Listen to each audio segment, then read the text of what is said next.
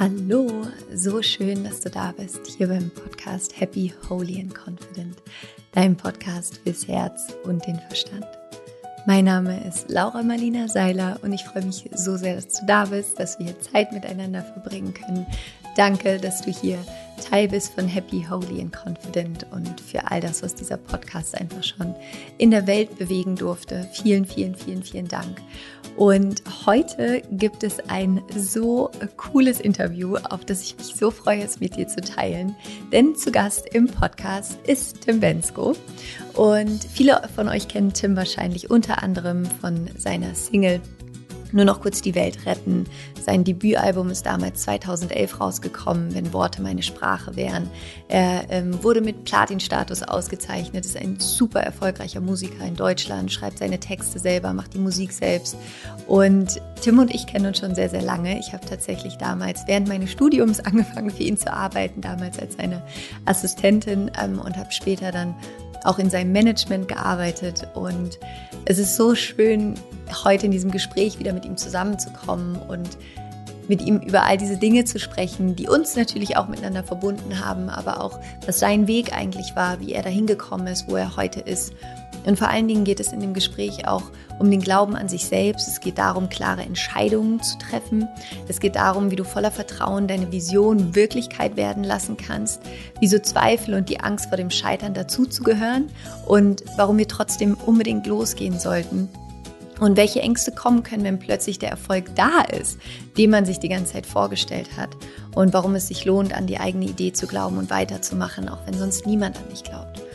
Und ja, Tim ist einfach ein so cooler, inspirierender, toller Mensch. Und ich fand dieses Gespräch so, ähm, ja, einfach so cool, weil er, und das wird er im Gespräch natürlich auch gleich nochmal erzählen, also hörst dir unbedingt an, aber weil er tatsächlich etwas geschafft hat, was wenige Menschen, die ich kenne, geschafft haben, nämlich als kleines Kind schon die Entscheidung zu treffen, wie er eines Tages sein will, wie er sein Leben leben möchte.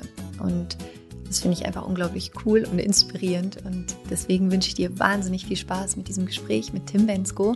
Ich hoffe, dass du ganz viel für dich mitnehmen kannst und vor allen Dingen den Glauben an dich selbst. Ich freue mich so sehr, heute einen Menschen hier im Podcast zu haben, den ich schon sehr, sehr lange kenne, aber sich tatsächlich unsere Wege jetzt auch wieder für eine lange, lange Zeit getrennt haben und wir uns jetzt irgendwie in so einem ganz neuen Kontext auch wiedersehen. Und äh, Tim Bensko, so schön, dass du da bist. Es ist mir eine Freude. Das ist richtig ja? schön. Nach all den Jahren. Nach all den Jahren. Ich fühle mich richtig alt gerade mit dir. Ja, die 40 klopft, ja.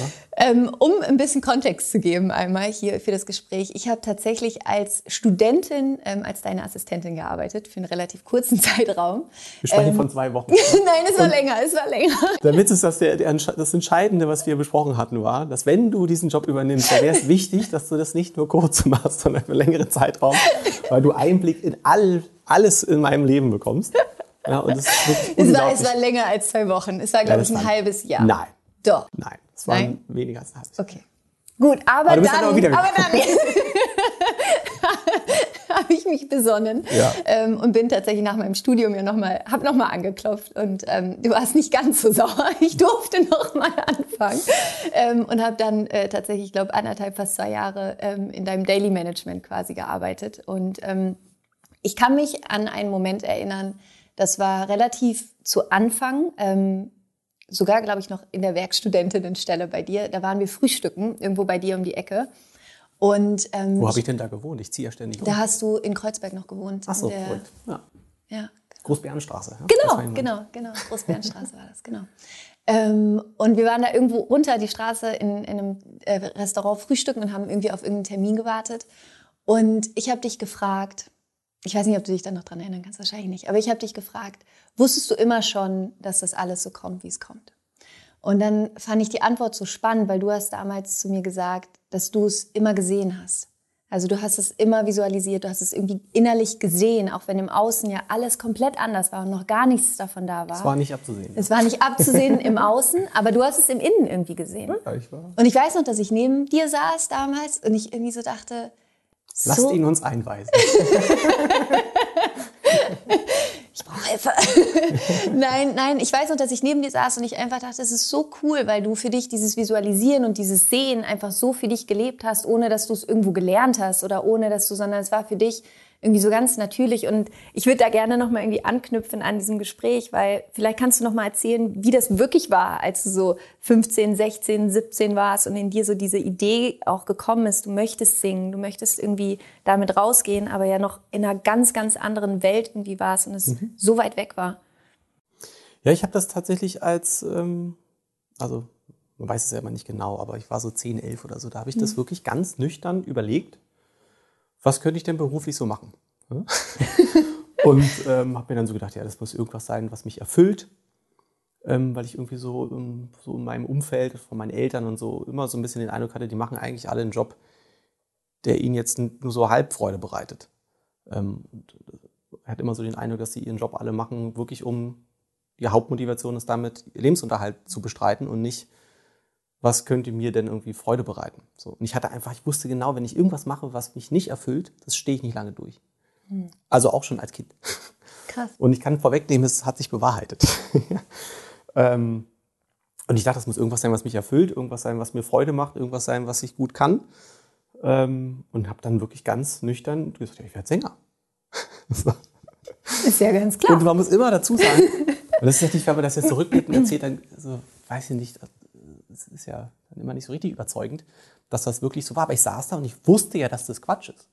Also ich wusste, dass das alle wünschen sich das. Alle Kinder haben irgendwie so einen Traum, Astronaut werden, Feuerwehrmann werden, was auch immer.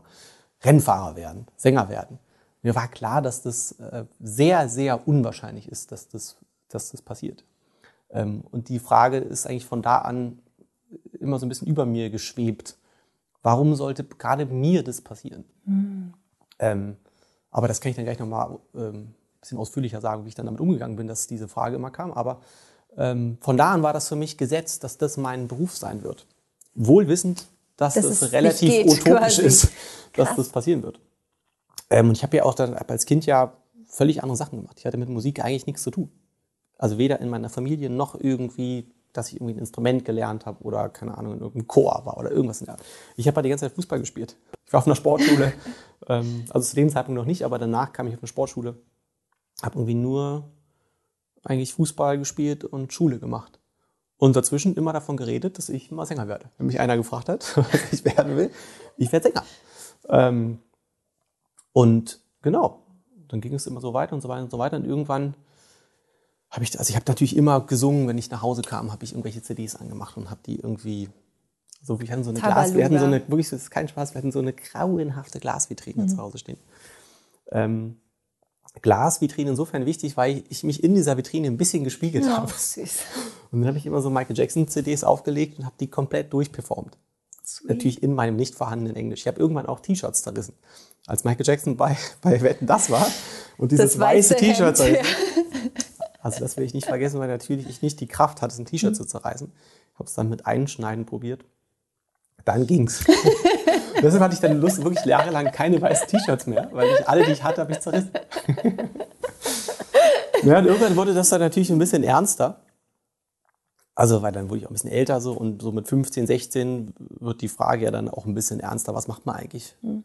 wenn diese Schulsache irgendwann vorbei ist? Ne? Schule gibt einem ja immer so ein bisschen so ein, beschäftigt einen ja auch ganz gut, dass man halt irgendwie, ne, muss man nicht nachdenken, aber da wird es dann irgendwann äh, ernst. Was macht man eigentlich danach? Und ich wollte ja Sänger werden. Dann habe ich irgendwann so gedacht, Fußballspielen, das hat mir irgendwie nicht mehr so richtig viel Spaß gemacht. Ich habe das schon verstanden, dass das eine schlaue Sache ist, das zu machen. Teamsport. Ich hänge nicht in irgendeinem Einkaufszentrum rum, sondern mache einen Sport. So, das war schon irgendwie vernünftig. Aber ich hatte irgendwann dann doch den Eindruck, es wäre vernünftig, vielleicht doch mal irgendwas mit Musik zu machen. könnte könnte zielführender sein. Ja, wenn man ja. Sänger werden möchte, kann das ja nicht schaden. Und ich habe bis dahin ja wirklich auch nicht richtig gesungen. Mhm. Sondern ich habe wirklich so gesungen, wie Leute halt mitsingen, wenn sie im Auto Radio hören. So habe ich gesungen. Und dann genau habe ich irgendwie gedacht, irgendwann habe ich einfach wirklich das Gefühl gehabt, ich habe gar keine Zeit mehr auch nur über Musik nachzudenken, weil ich nur noch Fußball spiele und nur noch Schule habe. Also ich habe glaube ich viermal in der Woche trainiert vom Verein aus, am Wochenende gespielt und dann noch mal zweimal in der Schule Fußball gespielt. Krass. Plus auch noch anderen normalen Sport. Aber war also für mich nur kurz, warum hast du nie gedacht, ich werde Fußballspieler? Also wäre ja jetzt irgendwie so. Ja, weil ich ja Sänger so bisschen. Okay, es war gar nicht, war, war so gar Es war nicht. wirklich keine Option. Das, also, Es ist spannend. wenn man jetzt quasi den Medien glauben würde, dann wäre ich eigentlich beinahe Profi geworden Hm. und habe es dann nicht geschafft, bin Sänger geworden. Es ist aber, es stand nie zur Debatte. Crazy. Also mir hat Fußballspielen wirklich Spaß gemacht und ich hatte bestimmt auch zwischendrin mal gute Phasen. Ähm, und ich würde jetzt, also wenn jetzt irgendwann jemand angekommen wäre und gesagt hätte, Tim, du wirst jetzt Profi, dann würde ich jetzt, also bin ich mir nicht sicher, ob ich Sänger geworden wäre. Dann hätte ich wahrscheinlich gesagt, ja, das probiere ich dann mal aus. Ähm, aber für mich erstmal so von mir aus war- stand das gar nicht zur Debatte. Also das, ähm, ich fand, also ich war auch immer der Kleinste da beim Fußball und so. Das war immer so, ich war immer eher so der, der Underdog, der dann mal so ein bisschen überrascht hat, weil er eine gute Phase hatte, aber nicht, ich weiß nie, habe mich da selbst nie als Riesentalent gesehen. Ähm, aber genau, als ich dann so 15, 16 war, äh, war irgendwie klar, okay, das nimmt mir jetzt zu viel Zeit. Und wir tauschen das jetzt mal einmal, den Fußball gegen Musik machen. Dann habe ich mit Fußball aufgehört, direkt mit Gitarrenunterricht angefangen, was wirklich relativ grauenhaft war. Also mein Gitarrenlehrer war super, aber der war halt Flamenco-Gitarrist. ähm, und da war auch relativ schnell klar, ich, also ich bin sehr praktisch veranlagt, wirklich. Und ähm, da war klar, okay, ich mache das genau so lange, bis ich mich selbst begleiten kann, um Songs zu schreiben. Und das war wirklich dann so ein bisschen der Startschuss. Von da kam, einem, kam eins zum anderen. Ich habe dann so ein bisschen Gitarre spielen können. War dann aus irgendeinem Grund in so einem, in so einem Jugendclub. Heißt das so? In so einem Club, wo junge Leute rumhängen. Mhm, ja. Weiß nicht, warum ich da war. Aber ich, wahrscheinlich war ich da, weil da Instrumente rumstanden. Und habe da so eine junge Frau versucht zu bezirzen mit meinem Gesang und meinem Gitarrenspiel. Mit deinem Flamenco. Und da stand so eine E-Gitarre und habe ich auf einer E-Gitarre so die drei Songs ihr vorgesungen, die ich irgendwie konnte. Hat's funktioniert? Nee, tatsächlich nicht. Aber witzige, witzige Randanekdote, dass mir diese junge Frau, Ähm, Jahre später. die hat mir wirklich vor ein paar Wochen hat die eine E-Mail an mein Management geschrieben. Ach, witzig. So von wegen Tim Mensch, ich habe jetzt so nach Jahren. Verstanden, du warst es doch. Nee, gar nicht, also überhaupt nicht. Wir waren, wir hatten, wir waren, wir hatten nie was. Es war, war immer nur freundschaftlich. Ähm, und genau, ich habe mir geschrieben, ich habe noch nicht zurückgeschrieben. Sina, falls du das siehst, ich melde mich. ähm, aber genau, jedenfalls spielte ich da und dann kam so ein Typ vorbeigelaufen und meinte, ob ich nicht irgendwie die Musik zu so einem Theaterstück schreiben will. Ich so, klar. also völlig absurd. Wie kam Ja. er da drauf? Ja. Also es war währenddessen schon absurd, aber rückblickend, warum? Ja. Ich, also, er hat mich vielleicht eine Zeile da singen hören. So. Aber ich, für mich war das, ich wollte ja Sänger werden. Und vor allem, muss man jetzt dazu sagen, ich wollte ja vor allem auch Sänger werden, um meine Songs auch zu schreiben. Das Singen war für mich so ein, das ist so ein kleiner Teil davon. Ich, ich habe halt früh gemerkt, was die Musik mit mir machen kann. Und habe einfach gedacht, wäre irgendwie, wenn ich das selber machen könnte, könnte ich ja selber bestimmen, wie es mir geht. Das ist super gut. Dann will ich, dass es mir gut geht, schreibe ich einen Song, der sagt, es geht dir gut. so. Und ähm, genau, das war, ne, für mich war das so, hat sich das ein bisschen wie so eine Fügung angefühlt. Und dann macht man das natürlich. Habe ich da Songs geschrieben, äh, die äh, zum Glück nicht mehr existent sind. Aber ganz kurz da, wie, also ich meine, das war für dich auch das erste Mal. Ja. Und dann hast du dich einfach da hingesetzt und hast dir einfach gesagt, so, ich, Ja, jetzt, also rück, rückblickend war das einfach. Ich, also, es war wahrscheinlich, also, es war wahrscheinlich viel schwerer, als ich das jetzt in Erinnerung habe. Ähm, das Theaterstück hieß Zehn Dinge, die ich an dir hasse. Und ich wurde damals immer so ein bisschen mit Heath Ledger ver, ver, verglichen, als, Ja. als ich noch viel jünger war. fühlen, Ähm, den Vergleich. Und der, das, der spielt ja die Hauptrolle in dem In Film dem zu dem Buch. Ja. Ähm, deshalb war das auch so ein bisschen, da wollte natürlich dieser Regisseur auch unbedingt, dass ich diese Hauptrolle da spiele. Auf keinen Fall. Ich habe damals schon gewusst, dass ich kein Schauspieler werde. Ähm, und genau, dann habe ich diese Songs geschrieben. Zehn Dinge hieß der eine Song. Ich hasse es, der andere Song. ähm, und musste mich dann da auch so ein bisschen selber begleiten beim, ich konnte ja auch nicht, das ist ja auch eine Rätselhaftigkeit. Ich habe da ja auch Klavier gespielt. Ich kann immer noch kein Klavier spielen. Weiß ich nicht, wie ich das da, weiß ich wirklich nicht, wie das ging. Ich weiß nur, dass ich unendlich aufgeregt war, bevor das das erste Mal passiert ist. Ähm, ich habe dann, dann die Musik quasi geschrieben, das während des, der Aufführung gesungen und den Vater gespielt. da musste ich quasi einspringen, weil irgendwer abgesprungen ist, dann musste ich also drei Sätze sagen. Und ich war wegen der drei Sätze wirklich aufgeregter als wegen der Musik. Es war Katastrophe. Und ich habe auch nie den Text aufgesagt, den ich hätte sagen können. Das war katastrophal. Und dann, also, ich mache das ja super ausführlich gerade, aber damit fing es an. Und dieser Regisseur, der hatte quasi noch eine zweite Theatergruppe oder beziehungsweise ein Comedy-Duo, die quasi so die eine, äh, eine Generation älter war quasi. Und während der Proben für dieses, ähm, für dieses Jugendtheaterstück bin ich quasi schon geupgradet worden und habe da auch mitgespielt. Da habe ich den verstoßenen Halbbruder von Xavier Naidoo gespielt. Völlig absurd. Das war wirklich ein sehr lustiges äh, Comedy-Stück, dem ich dann so drei, vier Songs gesungen habe und auch wirklich nur Songs gesungen habe. Das war, hat mir deutlich mehr gelegen. Ähm, und darüber kam dann eigentlich irgendwann, dass ich dann wirklich meinen ersten Auftritt hatte. Weil die, ne, die haben das jahrelang gemacht. So, und ich hab, war da auch wirklich mehrere Jahre dabei. Und die waren aber vor jedem Auftritt aufgeregt, wie ich vor meinem allerersten Auftritt. Und ich habe das vom ersten Tag an nicht verstanden. Ich sagte, also ist doch, also irgendwann muss doch da irgendwie so eine Routine reinkommen. Mhm. Ähm, und dann hatten die irgendwie, wir hatten wieder einen Auftritt äh, in einem relativ großen Venue in Köpenick. Und das haben die dann aber so ein paar Wochen vorher abgesagt, weil, keine Ahnung, sie sich irgendwie zerstritten haben oder was auch immer. Wegen irgendeinem Quatsch. Und ich habe dann so gesagt, ach Mensch, das ist doch gut. Wenn das eh schon quasi da gebucht ist, kann ich doch da einfach ein Konzert geben. Krass. Und genau, so hat sich dann, dann daraus, hat sich das dann immer, es zieht sich dann so ein bisschen durch, dass ich das, also das nie so ein richtiges, ähm, wie soll ich sagen, ich musste das eigentlich nie so richtig mit Gewalt anschieben, sondern es hat sich immer aus dem einen das andere ergeben. Dann habe ich da irgendwie, keine Ahnung, ich habe da über 20 Songs gesungen, obwohl ich ja eigentlich keinen eigenen Song hatte. Also die ganzen Songs von dem Theaterstück habe ich natürlich nicht da gespielt. Ja, klar. ähm, und ich weiß auch nicht so richtig, wie der Zeitrahmen ist. Ich war dann auf jeden Fall auch, auch schon Student, also irgendwie so Anfang 20 dann schon. Ich habe dann ganz viele Songs dafür geschrieben. Die erste Hälfte nur mit einem Gitarristen, den ich beim Studium kennengelernt hatte. Die zweite Hälfte schon so halb mit einer Band. Und aus dieser Band hat sich eigentlich meine heutige Band geformt. Also ich habe mit dieser Band danach noch ein Konzert gespielt und dann kam quasi schon mein jetziger Schlagzeuger in die Band, Crazy. der so ein bisschen die Basis dann gebildet hat mhm. eigentlich für die Peter. Band. Mit der ich, genau, Peter. Mit der ich heute immer noch spiele. Toll. Ja, das war völlig abgefahren. Crazy. Ähm, ich würde nochmal auf diesen einen Punkt gerne eingehen, dass du vorhin auch gesagt hast, dieser Gedanke, der ja dann immer wieder da war, dieses, okay, ich habe diesen Traum, ich, oder ich, diese, was auch immer, wie man es jetzt nennen will, ne, diese Vision, ich weiß, das ist das, was ich mache, aber es ist eine, irgendwie eine Utopie oder es ist so weit weg. Wie bist du mit dem Gedanken umgegangen? Also wie hast, wie hast du den klar gekriegt, quasi trotzdem dann? Ja, also weil es natürlich klar ist, irgendwann, also es ist irgendwann, wenn man permanent eigentlich natürlich auch Zweifel hat. So, ja, ich habe das genau. immer zwischendrin mich gefragt, ja, wie soll das, also wie soll das was werden? Ähm, aber eben irgendwann, also jetzt nicht, als ich 14 war, aber so mit 20, 22, 24, äh, immer irgendwann dann so der Gedanke kam, der mich beruhigt hat, ja, warte mal, eigentlich alles, was ich in die Richtung bis jetzt gemacht habe, hat funktioniert. Hm. Warum sollte der nächste Schritt nicht funktionieren? Es ist klar, es wird irgendwann irgendwas nicht funktionieren, das, das war klar, aber ähm, so grundsätzlich dachte ich so, das hat sich bis jetzt immer irgendwie so das eine, die eine Klinke, die andere Klinke irgendwie sich in die Hand gegeben. Und das, das hat mich immer so ein bisschen beruhigt, dass das schon, das wird dann schon irgendwie. Und ich habe bis dahin, weil ich ja der festen Überzeugung, dass das einfach mein Schicksal ist. Davon bin ich mittlerweile dolle weg, so weil mir schon mittlerweile klar ist, dass das eigentlich so ein bisschen, ich das selbst heraufbeschworen habe. Ähm, und ich auch jetzt so rückblickend das Gefühl habe, ich glaube, der Trick war eben nicht, ich habe mir das nicht gewünscht, dass mir das passiert. Ich habe das gewusst. Das, das war der Satz, den du damals zu mir gesagt ja. hast. Ich habe das immer, das, ähm, ja. ich habe das wirklich einfach vor mir gesehen, das durchgespielt.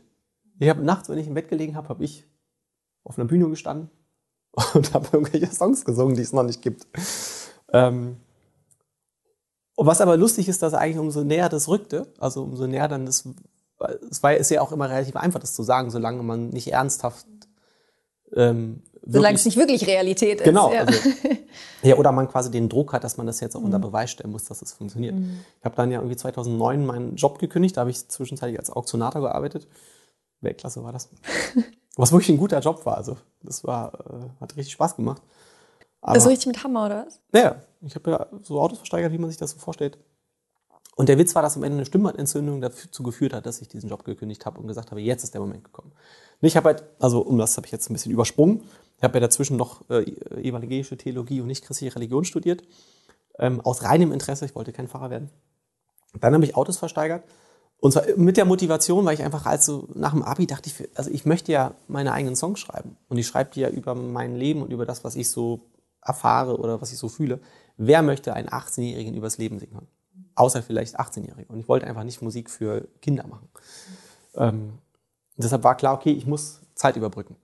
Was aber natürlich auch wieder eine gute Ausrede dann ist, dann doch nicht Musik zu machen. Ähm, und habe immer gesagt, irgendwann kommt der Moment, wo klar ist, jetzt muss ich das machen. Und das war einmal Stimmbandentzündung. Habe ich zwei Wochen nicht gesprochen, habe dann eine Auktion gehabt. Und bei so einer Auktion, da redet man halt fünf Stunden oder drei bis fünf Stunden. Als wirklich, man schreit eigentlich die ganze Zeit. Und das hat sich angefühlt, wie als hätte ich wirklich zwei Wochen gelegen. Und dann hätte jemand mit so einer Startpistole geschossen und jetzt musste ich quasi 5000 Meter auf Tempo laufen. Und ich habe bei jedem Wort gedacht, okay, du zerstörst dir gerade deinen Lebenstraum. So, weil das wirklich sich angefühlt hat in meinem Hals. Das möchte man sich nicht vorstellen. Und habe dann wirklich das direkt gekündigt und beschlossen, jetzt ist soweit. Jetzt suche ich einen Plattenvertrag. Crazy. Und das, worauf ich eigentlich hinaus wollte, war, ähm, was so spannend ist, umso näher das rückte, umso größer wurde eigentlich die Angst, dass das eine Katastrophe wird. So, ne, dann ist relativ schnell auch tatsächlich war klar, okay, wir sprechen wirklich ernsthaft mit verschiedenen Plattenfirmen über einen Plattenvertrag, der auch relativ gut dotiert ist, sage ich jetzt mal. Also gemessen an dem, was die als erstes angeboten haben, davon hätte man halt einen Song mhm. aufnehmen können. Und ähm, wir wollten ja ein ganzes Album machen. Deshalb, ne, was war schon irgendwie ganz gut. Und dann wurde das auch irgendwann unterschrieben. Denn bis dahin ist natürlich auch Panik, ob das jetzt wirklich passiert und so. Aber dann, als wir das Album angefangen haben aufzunehmen und so, und auch als es dann fertig war. Aber ganz kurz, wie war der Moment, als du den Vertrag unterschrieben hast damals? Für dich? Ja, das war dann gar nicht mehr so aufregend. Mhm. Das ist eher die, die Wochen davor sind einfach mhm. mega aufregend. Also, weil diese Verhandlung ist halt nicht, man geht zu einer Plattenfirma und dann sagen sie, ja, wir finden es gut und das ist jetzt unser Angebot, mhm. sondern sie sagt, also das passiert, aber dann kann halt auch drei Wochen später kommen, ah, wir haben jetzt noch mal in die Songs reingehört. Wissen, eigentlich ist es schon so gut. Also es war auch tatsächlich so, dass eine der Verhandlungsparteien mir dann offerierte, so von wegen, eigentlich ist das Angebot schon so gut, was wir gemacht haben. Ähm, und ich so dachte, ja, das stimmt. Also das stimmt tatsächlich. Zu denen, für, für die Songs, die die von mir kannten, war das wirklich zu gut. Und dann habe ich denen quasi noch ein paar andere Songs geschickt. Und dann haben sie gesagt, oh, jetzt ist ja alles ganz anders. Achso, stimmt, haben sie nicht gesagt. Sie haben gar nichts gesagt. Dann habe ich gesagt, ich gehe dann eben zur Konkurrenz. Und dann haben sie gesagt, ja, jetzt auch die neuen Songs haben, ist ja alles super gut. Dann habe ich gesagt, der Witz ist so, wie ihr jetzt quasi euch Mühe gebt, machen das die, die anderen, die ohne die Songs zu kennen, die ganze Zeit. So, das war das beste Argument, quasi eigentlich zu dem vermeintlich vermeintlichen Underdog zu gehen, der aber richtig Bock hat und nicht zu der großen mhm. Plattenfirma, die ähm, ne, quasi, wo man denkt, die können mit ihrer Power alles bewegen. Genau. Ja, und dann war, wie gesagt, irgendwann dann diese Albumproduktion und so, was währenddessen wirklich eine Katastrophe war für mein Gefühl. Ich habe die ganze Zeit, was das Einzige, was mich da getröstet hat, war so ein bisschen der Gedanke, dass die Magie des ersten Mals es schon richten wird. Ich dachte immer so, also nur weil es das erste Mal ist, wird es hoffentlich irgendwas Einzigartiges. Aber ich bin jetzt nicht, da habe ja nicht mit dem Album am Ende gestanden und gedacht, dieses Album wird die Welt verändern. Nee? überhaupt nicht. Aber warum? Also, ich war mir ganz sicher, dass es eine Katastrophe wird. Ich habe das überhaupt nicht gefühlt. Ach, krass. Ich konnte das auch nicht mehr einschätzen. Also wenn man, also das ist ja jetzt so ein bisschen in aller Munde, so dieses Blasending, ne, dass wir uns alle so in unseren Blasen bewegen. Und meine Blase war halt dieser Studioraum. Ich habe auch in diesem Studio geschlafen auf einer nicht aufgepumpten Matratze. Ähm, und dann konnte ich auch nicht singen, weil ich die ganze Zeit nur Pizza und Nudeln gegessen habe. ähm, das war wirklich alles wirklich, hat sich nicht so richtig gut angefühlt. Ähm, wirklich auch, also umso näher das auch noch rückte, ne, dann ist, kam irgendwann ja Weltretten raus, umso näher das auch rückte, es war einfach klar, das wird eine Katastrophe. Also wenn man das wirklich jetzt den Unterschied sieht, ich als Zwölfjähriger, Selbstbewusstsein mhm. und dann als äh, 26-Jähriger 2011. Katastrophe. Ich war ganz sicher, das kann nichts werden. Dann kam der Song raus. Wo, woher kamen die Gedanken? Also woher kamen dann, woher kamen dann die Zweifel? War es dann einfach die Angst, tatsächlich damit rauszugehen? Ja, also das ist so ein bisschen genau dieses, dass jetzt eben wirklich dann äh, klar war, jetzt hängt wirklich relativ viel davon ab. Mhm. Das war klar, wenn es funktioniert, dann ist alles super gut. Mhm. Aber wenn es nicht funktioniert, dann muss ich mir eingestehen, dass das nix, mhm. dass es doch nichts ist. Und ich habe mich davor immer so ein bisschen gefragt, was ist denn eigentlich, also was müsste eigentlich passieren, dass ich mir eingestehe, dass das nichts wird? Also werde ich mit 50 immer noch hier sitzen und sagen, irgendwann werde ich immer Sänger? So. Also wo ich hätte mir wirklich einfach nicht so richtig ausmalen können, welches Szenario passieren hätte müssen. Ähm, weil selbst wenn das jetzt nichts geworden wäre, dann hätte man halt irgendwie gesagt, okay, dann müssen wir jetzt irgendwie nochmal ein neues Album machen. Was aber auch, das ist wirklich, huh, Da ist man dann doll im Sand festgefahren und muss mal anschieben. So. Aus dem Loch muss man, glaube ich, erstmal rauskommen. Zumal tatsächlich dann auch so zu dem, also wie soll ich das sagen? Also früher war es ja so, da ist ein Song rausgekommen, also er ist nicht rausgekommen, sondern man ist mit dem Song zum Radio gegangen, hat drei Wochen, drei Monate gebettelt, dass sie den Song spielen. Und dann kam der raus. Mhm. So. Heute ist es ja so, der kommt einfach raus. Und dann bettelt man drei Monate. Mhm. ähm, und da war es tatsächlich so, dass ich so unabhängig vom Radio, also beim Radio lief es halt so, lief es jetzt für einen, für einen Newcomer relativ okay. Also die haben das ein bisschen gespielt, so dass quasi alles in der Theorie möglich war, aber es war jetzt nicht so, dass man jetzt vom ersten Tag dachte, wow, das ist jetzt das große Ding. Zumal man damals genau das gleiche gesagt hat wie heute, deutschsprachige Musik im Radio keine Chance. Mhm. So. Und es war einfach klar, mit deutschsprachiger Musik kannst du keinen kein Erfolg haben. Es war völlig ausgeschlossen so. Und hat sich aber trotzdem so die zwei, drei Wochen davor so ein bisschen abgezeichnet drumherum, dass so der ein oder andere Business, keine Ahnung, wie man es das nennen, so, so iTunes und so, ne, dass die so drumherum relativ große Stücke darauf gesetzt haben und irgendwie so ein bisschen das ein bisschen abgefeiert haben. Dann haben wir auch eine Woche vorher so ein, so ein Showcase gespielt. Das ist so ein kleines Mini-Konzert, bei dem man so Medienpartnern, also eine Plattenfirma, Medienpartner jetzt hier mal so einen neuen Act präsentiert. Und da haben wir in Berlin gespielt. Das war eine Katastrophe, weil ich todkrank war. Weil wir hatten irgendwie das Weltretten-Video gedreht in L.A. für, glaube ich, 15.000 Euro. Muss man sich einfach hm. ausmalen, inklusive der Flüge. Ähm, also muss man wirklich mal kurz nachrechnen, das ist wirklich Low nichts, budget. um ein Video ja. zu drehen. Da würdest du, selbst wenn du in Berlin ein Video drehst, findest du niemanden, der das für das Geld macht. Ähm, ich war todkrank einfach. So. Unglaublich erkältet, weil Stress bis zum geht nicht mehr. Zum ersten Mal gefühlt geflogen in meinem Leben. Ähm, und mit Jetlag der Video gedreht, war alles aufregend. Dann musste ich hier ein Showcase singen, hatte einfach keine Stimme, kein nix. Und dann haben wir ein paar Tage später in München ein zweites gespielt. Mhm. Und am gleichen Tag war in München so eine Konferenz in meiner Plattenfirma, bei denen sie alle Radiochefs eingeladen hatten. Das hatte mit mir gar nichts zu tun. Das, wir hatten einfach mit denen so ein Ding da vereinbart. So. Und dann haben sie die dazu gebracht, zu meinem Showcase zu kommen. Geil. In so einem Perfekt. Raum, der war so groß wie der hier. Gefühlt. Und wir hatten halt alle so Angst, dass ich nicht singen kann.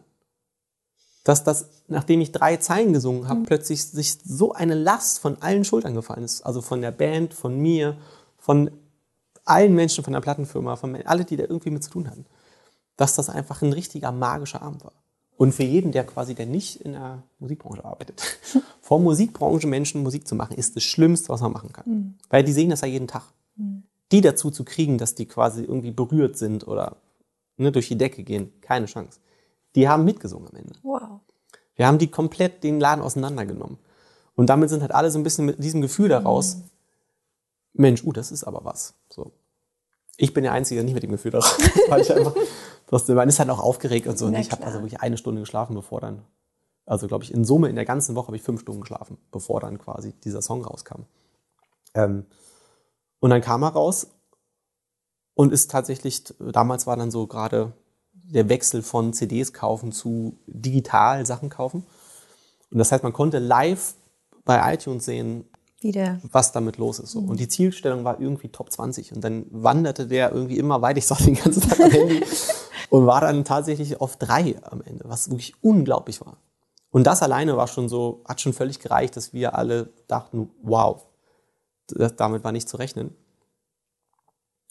Und dann war eigentlich so drei Wochen ist dann das passiert, was immer passiert. Der Song ist in die Charts gegangen auf zwölf, was unglaublich krass war. Und dann geht das so langsam wieder nach unten. So, und nach drei Wochen kräht kein Hahn mehr danach. Ähm, und dann rief mich plötzlich einer aus der Plattenfirma an und meinte, ähm, Glückwunsch, Tim, du hast jetzt einen Hit an der Backe. Weil dann einfach das plötzlich durch die Decke gegangen ist. Ähm, genau, und dann bin ich eines Tages aufgewacht und dann, das war eigentlich so der, es gab zwei, zwei wichtige Sachen, die, die da passiert sind. Ähm, der erste war der erste Abend tatsächlich. Das war der letzte Komet, der stattgefunden hat, diese mhm. Preisverleihung, bei der ich war und natürlich niemand mich kannte. Mega unangenehm, auf roten Teppich. Also. Aber ich bin dann abends ins Hotel gegangen und bin im Fahrstuhl gefahren. Und der Witz ist, dass mein erstes Gefühl dazu, dass das plötzlich ja irgendwie ein Erfolg war, war Angst. Ich hatte wirklich Angst, dass es aufhört. Und habe in der Sekunde beschlossen, nö, das machen wir nicht. Jetzt hab, ich habe ist ja Quatsch. Also ich habe ja jetzt nicht 15 Jahre darauf gewartet, dass das passiert, um dann Angst zu haben, dass es wieder aufhört. aufhört. Also ein Quatsch.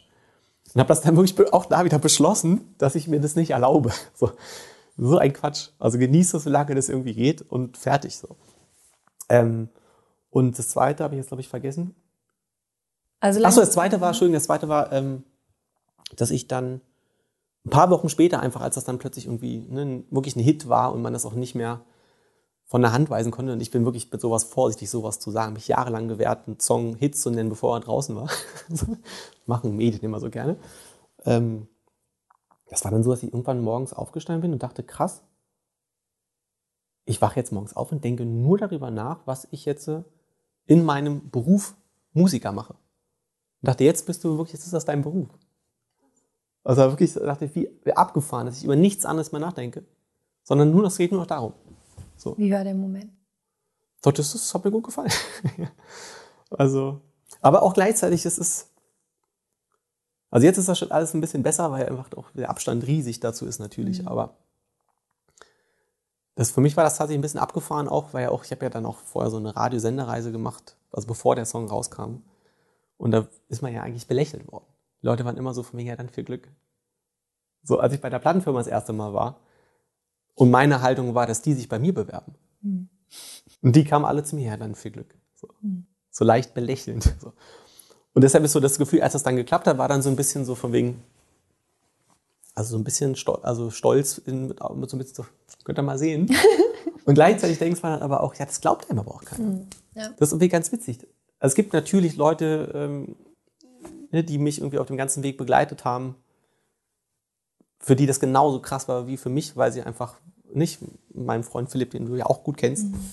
ähm, mein bester Freund, wir haben zusammen Fußball gespielt und auf dem Weg nach Hause haben wir uns das halt gegenseitig erzählt, wie wir das so machen. Ich bin der Sänger, er ist der Background-Sänger und wir fahren durchs Land und machen Musik. Und haben das schön. einfach ab 2011 genau so gemacht. Ähm, der kann es natürlich total nachvollziehen und weiß, dass ich mir das nicht ausdenke, dass ich das die ganze Zeit behauptet habe und alle mich für einen absoluten Riesenidioten gehalten haben. Irgendwie auch zu Recht. ähm, aber es ist eben dann nicht so, dass man dann, dass das dann klappt und man dann denkt, ja komm, jetzt könnt ihr mal alle sehen. Und er so dieses, ja, das glaubt mir jetzt eh keiner dass man das die ganze Zeit vorher gesagt hat. Also das macht ihm auch Angst. Das macht ihm auch ja. Angst. Mhm. Also für mich war es wirklich eher so, es war natürlich Riesenfreude, Erleichterung, aber es war auch so ein bisschen so, das ist okay, krass. Das geht nicht mit rechten Dingen zu. Wie kann das sein? Darüber würde ich gerne kurz mit dir reden, weil ich finde, also das an deiner Geschichte so schön und so, so, so spannend, weil ich, ich kenne dich ja jetzt auch relativ gut, würde ich sagen, ähm, einfach weil wir viel miteinander gearbeitet haben. Und du bist ja jetzt kein Mensch, der irgendwie groß an die Kräfte des Universums glaubt oder sowas.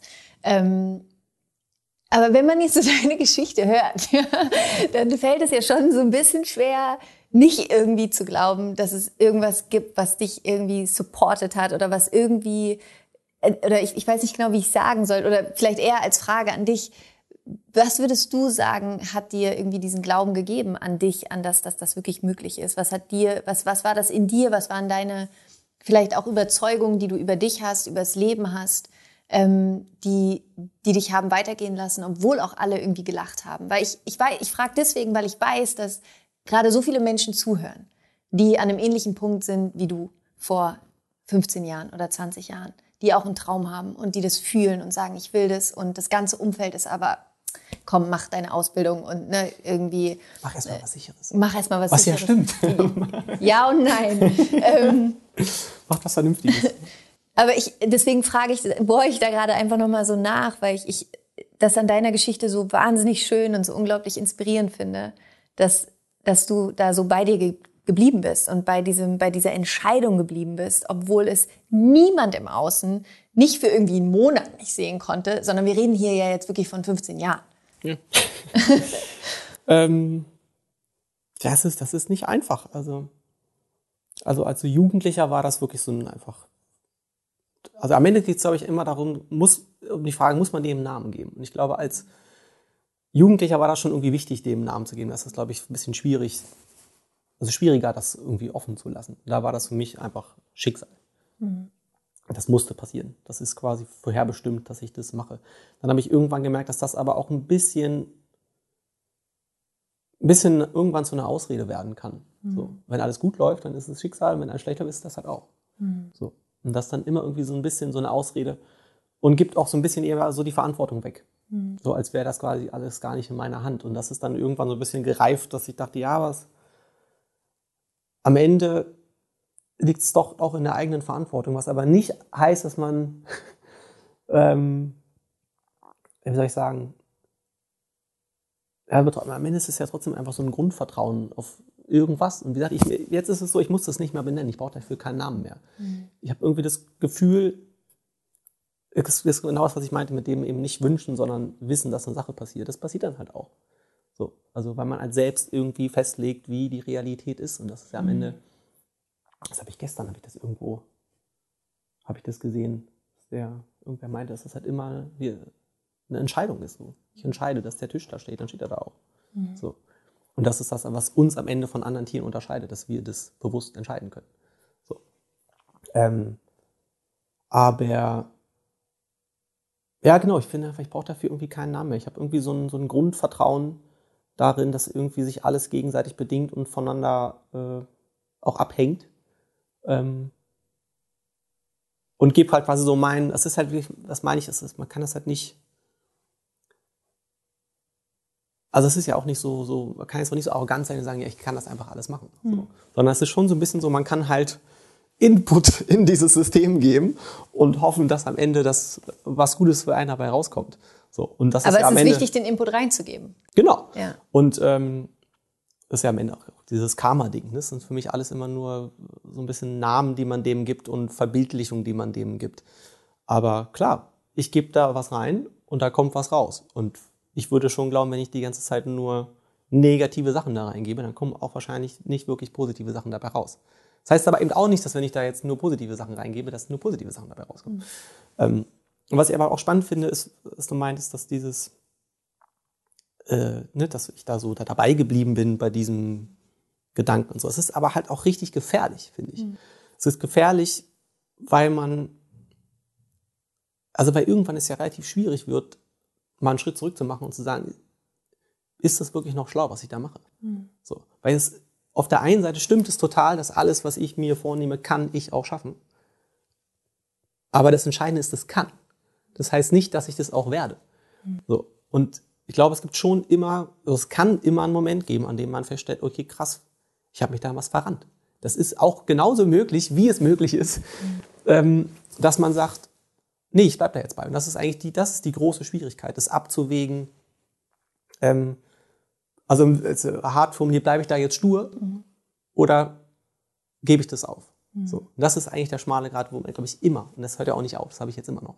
So. Wenn ich irgendwie irgendeine Sache vor mir sehe und keine Ahnung, ein Albumcover muss so und so aussehen, ein Song muss so und so sein, ähm, oder wir drehen ein Video und ich stelle fest, ich finde es eine Katastrophe, lass uns das nochmal drehen.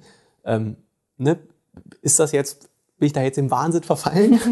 ähm, oder muss ich mir da jetzt treu bleiben, wie man ja immer so schön sagt? Ähm, das ist, also, ja, das ist ein ganz schmaler Garten und ich glaube, dass das dann auch wieder nicht nur man selber ist, braucht man auch ein wirklich richtig gutes Umfeld. Mhm. So.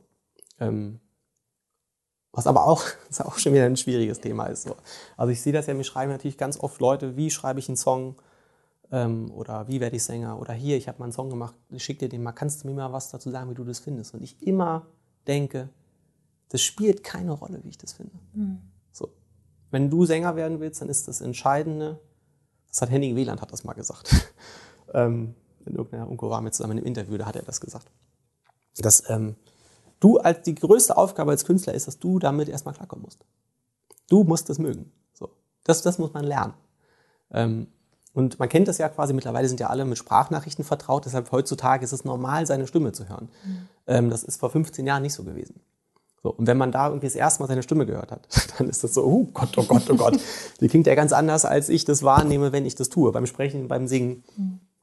Ähm, und deshalb ist es für einen Sänger, glaube ich, die große Kunst, oder für jeder für jeden Künstler, ist die große Kunst, das selber zu mögen, das zu lernen, das gut zu finden, um dann irgendwann zu entscheiden zu können, ist das jetzt gut genug, dass ich das anderen Leuten zeige.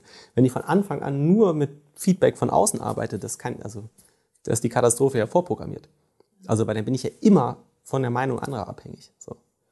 Und ähm, genau, deshalb ist das, glaube ich, wie gesagt, bei allem, was man macht, hat gar nichts mit Kunst zu tun. Man muss immer erstmal selber, auch bei dem, was du machst, so, muss man, glaube ich, immer erstmal gucken, finde ich das eigentlich gut? Oder wie schaffe ich es, das gut zu finden, was ich dann mache, um dann quasi das besser machen zu können? Und da klar, wenn ich einen Song schreibe, der erste Song, den ein Mensch schreibt, die Gefahr, dass der katastrophal ist, ist sehr groß. Ja. Das ist einfach die Natur der Sache. Ja. Und da kommt immer mein Lieblingsbeispiel, E-Mails schreiben. Also unsere Generation versteht es noch. Ja, heutzutage wächst man ja damit auf, aber als das so anfing, dass man wirklich ernsthaft E-Mails geschrieben hat, das war ja abgefahren. Hm. Ich habe am Anfang nur so Newsletter bekommen. Hm. So, lustigerweise ist ja die Randanekdote zur Weltretten. Als ich Weltretten geschrieben habe, hm. habe ich ja keine einzige E-Mail bekommen. Ach krass, so, Es waren nur Newsletter, die ich irgendwo abonniert habe. ähm, aber wenn man dann anfängt, also der Moment, ich kann mich da genau dran erinnern, als ich das erste Mal so eine, so eine höflich, offiziell formulierte E-Mail schreiben musste. Da sitzt man doch drei Stunden davor. Hm. Sehr geehrte Damen und Herren. So, ne, also diese ganzen Formulierungen, wie macht man das, dass das halt nicht so klingt, als würde das ein Zwölfjähriger schreiben. Das war mega aufregend. Aber lustigerweise, jetzt schreibe ich das mit Augen zu, weil ich das hm. halt hundertmal schon gemacht habe. Ja. Und das ist beim Songschreiben genau das Gleiche. Am Anfang schreibt man halt nur Sachen, die man irgendwo mal gehört hat, eigentlich ab. Dann kommen diese ganzen Standardbilder, die man immer benutzt. Und da kommt dann auch das Schicksal immer gerne drin vor. Daran kann man immer sehen, wie lange jemand schon Songs schreibt. und das irgendwie, wenn das darin vorkommt, also wenn es um Trennung geht und um Schicksal und so, dann ist das oft einer der ersten Songs, die man geschrieben hat. Ähm, genau, und dann darüber wird es halt irgendwann besser. Irgendwann merkt man, okay, ja, das kann ich ja nicht die ganze Zeit schreiben. so, dann wird es irgendwann besser. Ja. Ich kann mich noch erinnern, ähm, da waren wir zusammen, glaube ich, in Hamburg und das war kurz vor dem Release, oder da hast du gerade an deinem Album gearbeitet. Was war das Album nach Wenn Worte meine Sprache wären? Ja, das muss das zweite gewesen sein, am Seidenen Faden. Am Seidenen Faden, genau. Boah, das war mega entspannt, dann ging zum ersten Mal. Und ich weiß noch, da sind wir von Hamburg, du hattest irgendein, ich glaube, wir waren, du warst bei Barbara ähm, Schöneberger. Und dann sind wir zurückgefahren von Hamburg nach Berlin im Auto. Und du bist gefahren, ich saß neben dir und du hast mir das ganze Album vorgesungen. und ähm, und ich dachte mir einfach nur so krass. Also ich war so, ähm, ähm, was ist das richtige Wort? Beeindruckt wahrscheinlich, ähm, wie du Texte schreibst. Weil es ist auch nochmal was ganz anderes, wenn man neben dir einfach sitzt und du einem das vorsingst oder vorerzählst quasi. Das sind alle Texte. sauer, dass nur, nur du das magst. Nee, das Album ist ja draußen. Das können wir jetzt alle Aber das im Auto vorgesungen ja, okay, das war schon special. das war, äh, war schon schön. Ähm, können wir jederzeit gerne wieder machen. Also ich bin immer gerne dein Album, Albumtester. ähm, nee, aber ich weiß noch, dass ich damals gedacht habe, dass es, ein, dass es mich so beeindruckt hat, wie du Texte schreibst und dass du die alle auswendig konntest. Das ist wirklich das größte Phänomen. Das, das ist so, wo ich neben dir saß und ich dachte, wie macht er das? Liest er das gerade irgendwo ab? Hat er das da in seinem Tacho irgendwie drin oder so? ähm, das fand ich einfach mega krass. Also da auch nochmal ein Riesenkompliment einfach, wie du, wie du das machst. Das ist schon ich glaube, also für mich ist es immer ein Unterschied zwischen Menschen, denen Songs geschrieben werden und Menschen, die ihre Songs auch selber schreiben. Also es ist schon ist, auch, finde ich, eine Kunst für sich quasi, einen Song zu singen, den man nicht selber geschrieben hat. Ja. Ähm, und den so rüberzubringen, als wäre es ja, so. Stimmt. Aber ja, also finde, früher hatte man das für meinen Geschmack ein bisschen besser unterschieden. Mhm. Also da war halt klar, das ist ein Interpret und der andere ist halt ein Künstler. Mhm. So. Ähm, der Interpret ist auch in gewisser Art und Weise ein Künstler, aber er interpretiert halt einen Song, der ihm geschrieben wurde. Ja. Ähm, aber was ich tatsächlich, was mir dazu äh, so über drei Ecken gedacht gerade einfiel, was ich wirklich tatsächlich super spannend finde, ist ähm, dieses zweite Album, weil das, wenn du fürs erste Album Sachen immer hat man das ganze Leben. Mhm. So, und das zweite ist immer das Schwierigste, weil du dann irgendwie dafür, keine Ahnung, ein halbes Jahr hast. Ich habe es in zwei Wochen geschrieben. Mhm. Und äh, ich finde es tatsächlich krass, das ist so ein bisschen auch wieder diese Magie des ersten Mals, die ich gerade meinte. Dass das Schöne ist halt so, wenn sowas anfängt und man du in so einer, in so einem Rausch bist quasi, dass du halt wirklich in so einem Flow bist, in dem einfach klar ist, du kannst da eigentlich erstmal nicht viel falsch machen. Du machst dann natürlich automatisch irgendwann Sachen falsch, weil du einfach dann doch irgendwann zu wenig Zeit hast nachzudenken. Aber trotzdem ist das einfach dieser Zustand, in dem ich da war. Das war eigentlich auch irgendwie ganz schön, ähm, weil eben klar ist, das wird funktionieren. Also auch nicht funktionieren im Sinne von erfolgreich sein, sondern wie gesagt, ich bin da ins Studio gegangen und ich hatte wirklich zwei Wochen Zeit, dieses Album zu schreiben. Das ist, wenn ich da heute dran denke, um, also Wahnsinn. An dem aktuellen Album schreibe ich seit zwei Jahren. Krass. Ähm, und dann sitzt du da und dir fällt einfach nichts ein. So. Und ich bin ja, wie du weißt, drogenfrei, weil ich das einfach auch sportlich sehe. Ähm, Und ich saß da und dachte so, okay, also eigentlich ist das Einzige, was jetzt helfen würde, wären irgendwelche Drogen, um irgendwie kreativ zu werden. Habe aber mir halt vorgenommen, dass ich das nicht möchte, weil ich nicht möchte, dass das erfolgreich wird. Und ich danach sitze und denke immer so, ah, war ich das wirklich? Mhm. So. Und ich bin ja auch noch währenddessen die ganze Zeit Kart fahren gegangen. oh Gott. Oh, ich erinnere mich. Und hatte dann ja. eine Rippenfell. Laura, wir brauchen eine Kartbahn. Ja, ja. Ähm, bin wirklich, ich habe Songs, ich habe morgens saß ich da im Studio und habe überlegt, habe geschrieben und dann habe ich überlegt, okay, wann ist ein guter Moment, um auf die Kartbahn zu fahren. Und, aber es ist, also, ich, also diese Naivität, also so zwei Wörter, so Flow nennt man das ja, glaube ich, so ein bisschen, wenn man halt, wenn das irgendwie alles von alleine geht. Ähm, und diese Naivität, die ich da quasi noch hatte, die natürlich irgendwie immer mehr verloren geht. Es geht mhm. nicht anders. Einfach weil Erfahrung natürlich macht, dass man immer mehr Sachen hat, von denen man weiß, dass man sie nicht will und Sachen, von denen man weiß, dass man sie will. Mhm. Also jetzt in Bezug auf, wie schreibe ich einen Song. Und das ist einfach natürlich unbezahlbar, diese Zeit, die ich da hatte. Einfach klar, wer macht das jetzt so einfach? So. Und dann war ja auch parallel, das fällt mir jetzt alles wieder an, parallel war ja dann auch so Voice Kids. Ja, ja, stimmt, ja. Das ist ja auch noch, weiß ich auch nicht, bin ich nach so Voice Kids, also das ist ja absoluter Wahnsinn. So Work-Life-Balance-mäßig war das eine Katastrophe natürlich. Ganzen Tag so Voice Kids die Blind Auditions gedreht, also wirklich von morgens bis abends. Ich glaube, bis um 9 Uhr abends haben wir das gedreht. Und dann bin ich ins Studio gefahren und habe noch einen Song geschrieben, den ich dann an Savas und Xavier Naidoo geschickt habe, damit die dafür was schreiben. So, und ich bin dann wirklich abends ins Studio gekommen, hatte nichts einfach. Und es war klar, die brauchen dieses Demo, um entscheiden zu können überhaupt, ob sie das mit mir machen wollen. So ging es halt die ganze Zeit. Aber wie gesagt, also über dieser, dieser Flow, in dem man ist, ist es einfach der absolute Oberwahnsinn natürlich. So. Wir haben jetzt ähm, 2022 gerade. Ähm, ich habe gestern äh, deine, deine neue Single gehört. Das Leben wieder lieben. Ich fand sie sehr schön. Ich, hab, hab's, ich liebe es im Auto, äh, Musik zu hören, habe richtig laut aufgedreht und stand an der Ampel und dachte mir so, yeah, I feel it. Dann habe ich die Fenster runtergefahren. ähm, erzähl mir mal ein bisschen zu dem Song. Wie, wie, wie ist es? Weil ich finde, also wenn ich ihn so, ich habe ähm, bewusst nichts dazu gelesen oder so, aber als ich ihn so gehört habe, man kann ihn ja wie viele deiner Songs interessanterweise äh, in viele Richtungen deuten. Ne? Das ist ja eh immer bei Songs ja eigentlich schön. Jeder kann ja auch ein bisschen. Aber jeder, der es deutet, ist ja fest überzeugt, dass das die einzige Möglichkeit ist. Ja, das stimmt. Das stimmt. Nur ich weiß, wie er es meint. Ja. Du meinst doch das. ähm, aber also magst du ein bisschen erzählen, wie, wie der Song entstanden ist und was er für dich vielleicht auch bedeutet?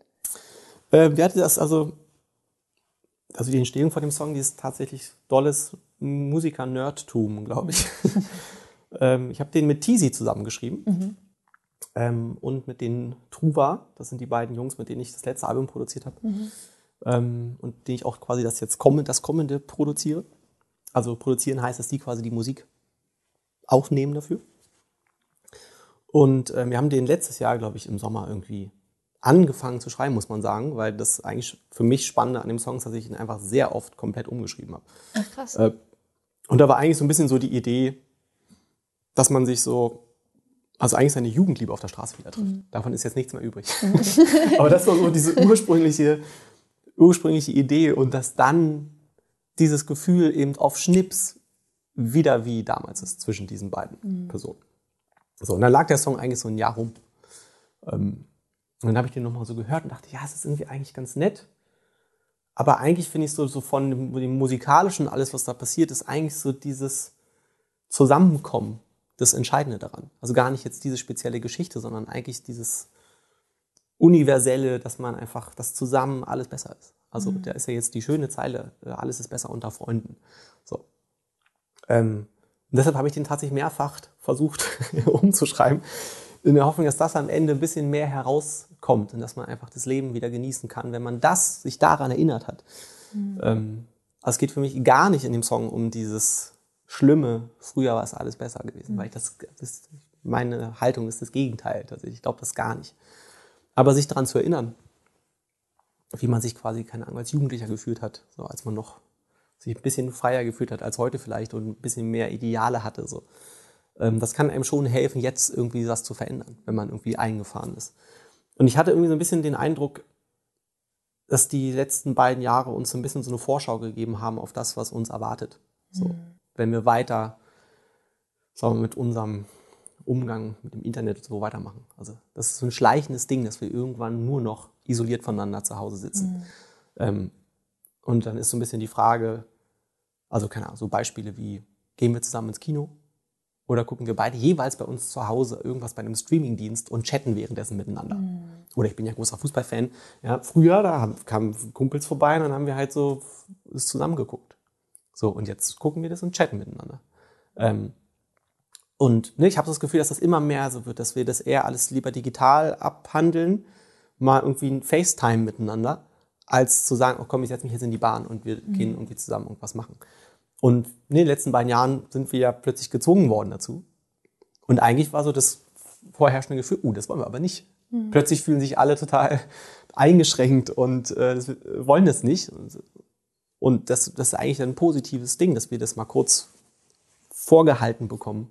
Mhm. Wenn wir nicht aufpassen, dann ist das das Ergebnis. Mhm. Das sieht man jetzt, wie alle rausströmen. Ich sehe das bei Konzerten, die die Leute das hundertmal mehr genießen, als sie das vielleicht vor fünf Jahren getan haben. Ähm, und jetzt hoffe ich einmal, dass wir uns dieses Gefühl erhalten. so.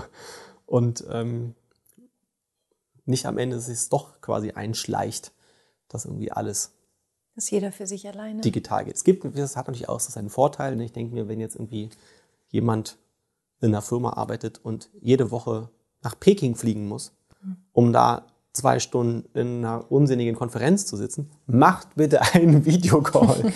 Super gut.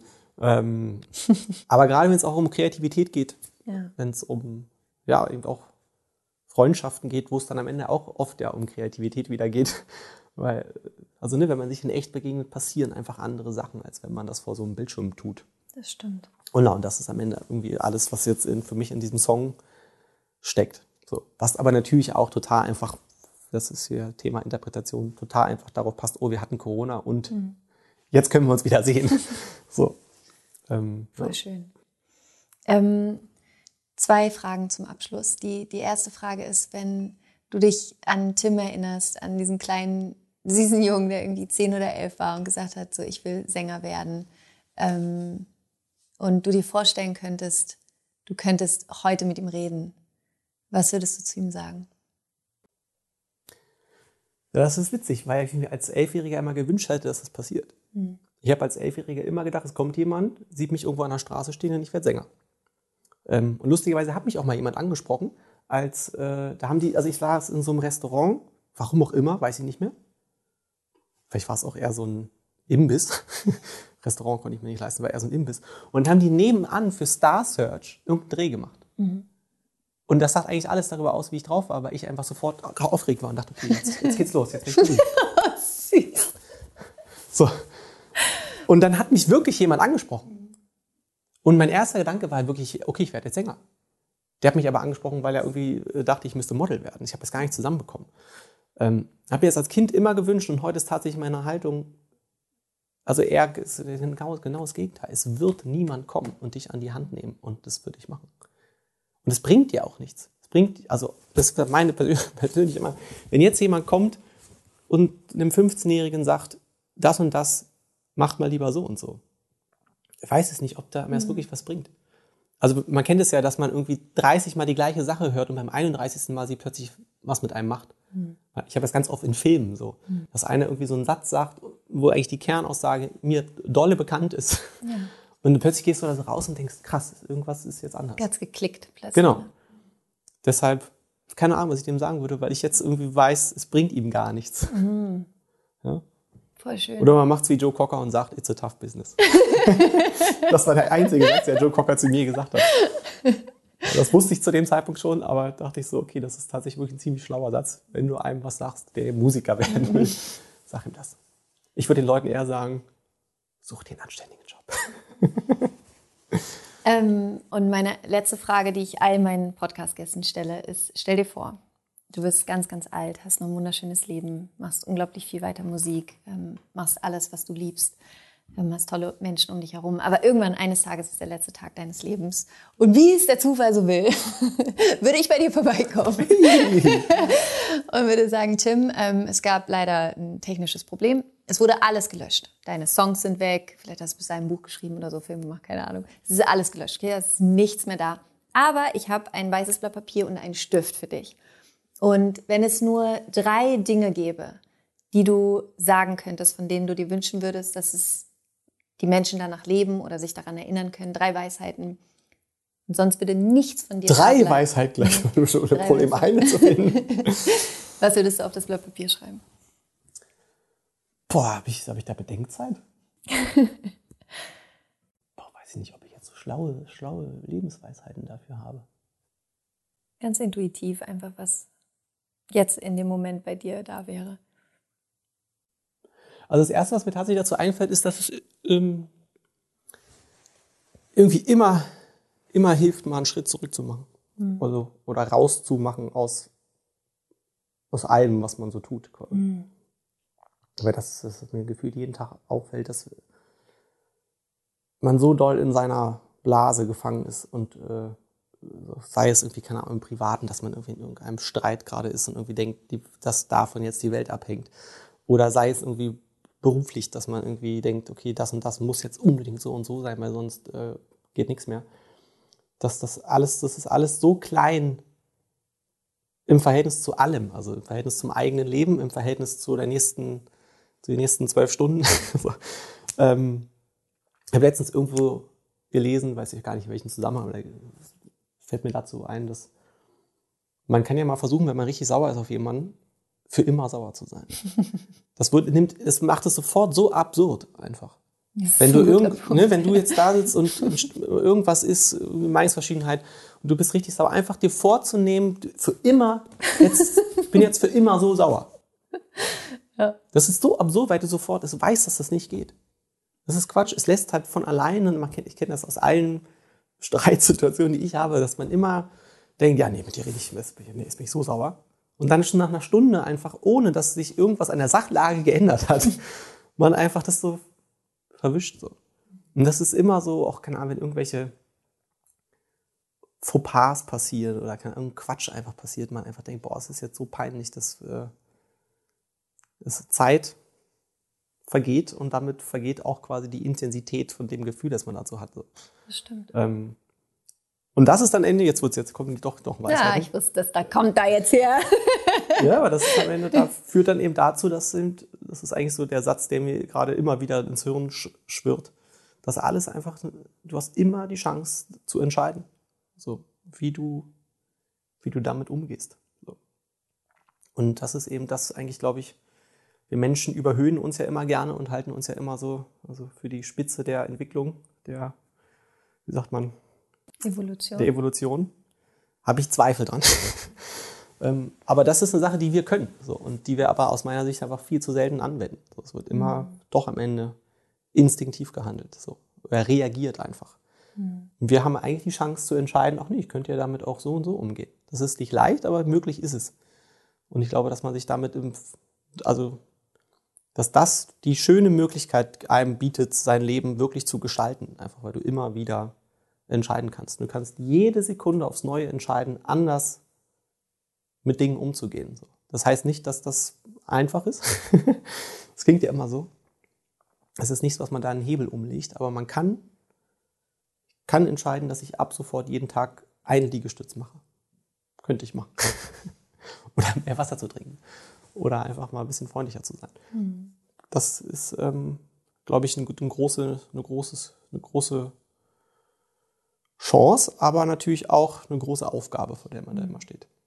Man kann sich auch immer aus Versehen dafür entscheiden, ein schlechterer Mensch zu sein. Was man hoffentlich nicht tut. Voll schön.